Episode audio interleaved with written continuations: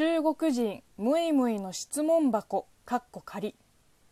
こんにちは。職業中国人のムイムイです、えー、今日のお便りはこちらです。ラジオネーム王義士。ちょっと待って。あの何この偉人シリーズ。前も徒歩と李白からお便りいただいたけど念のために説明します。王義士はえー、中国古代中国の有名な書道家と政治家です、えー、さっき調べたんだけど4世紀頃に存命していた人です、まあ、一番有名な作品があれですね。えっ、ー、と「蘭亭序」「蘭亭集序」は中学の時に暗記してたわ。まあ徒歩李白同様中国の義務教育を受けた人間なら誰でも知ってる歴史人物です。えー、そんな1000年前に亡くなった書道家からのお便りです。現在中国で毛筆を使う時はどのような時でしょうか？日本の儀式日本の儀式？で名前住所を書くときに筆ペンに変わっていますが冠婚葬祭のことですかねこれは。中国はどのようになっているでしょうか？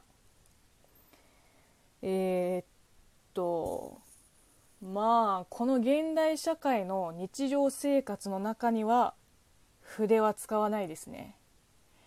お葬式に出たことがないので知りませんが結婚式の招待状はほとんど電子版のグリーティングカードかな今は。筆どころかボールペンの出番もないよ。みんな書けるものを持ち歩かないもん。社会に出てもカバンに筆記用具とノートを入れてる中国人は周りにはほとんどいなかったな。もうスマホ1台で何でもできちゃうから。ほんと書道を習わない限りは一生筆ペンを触るチャンスはないと思います。小学校の習字も筆ペンじゃなくてボールペンと万年筆。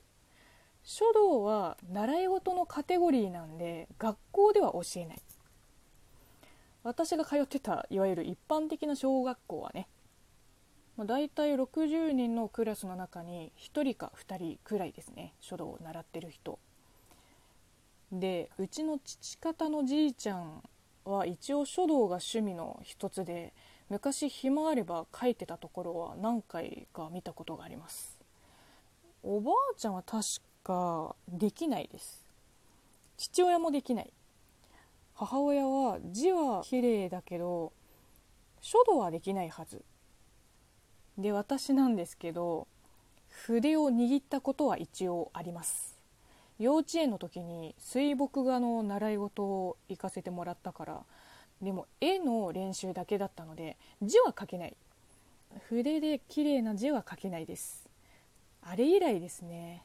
もう20年以上筆を触ってないですね。だって普段使わないもん。なんなら今の人全くボールペンも使わないかもね。ちょっと味気ないけど。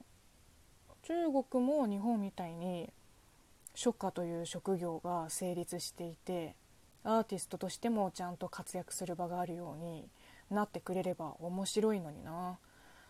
書法家っていう言葉自体のイメージがねもう古いの。なんか歴史上の書道家以外に年を召されたじいさんが似たり寄ったりの書を描いてる絵しか思い浮かばないの。もうどれも伝統を踏襲していて変わり映えがないっていうか発想が乏しいっていうかでも中国の書道書法ってそういうもんですよね。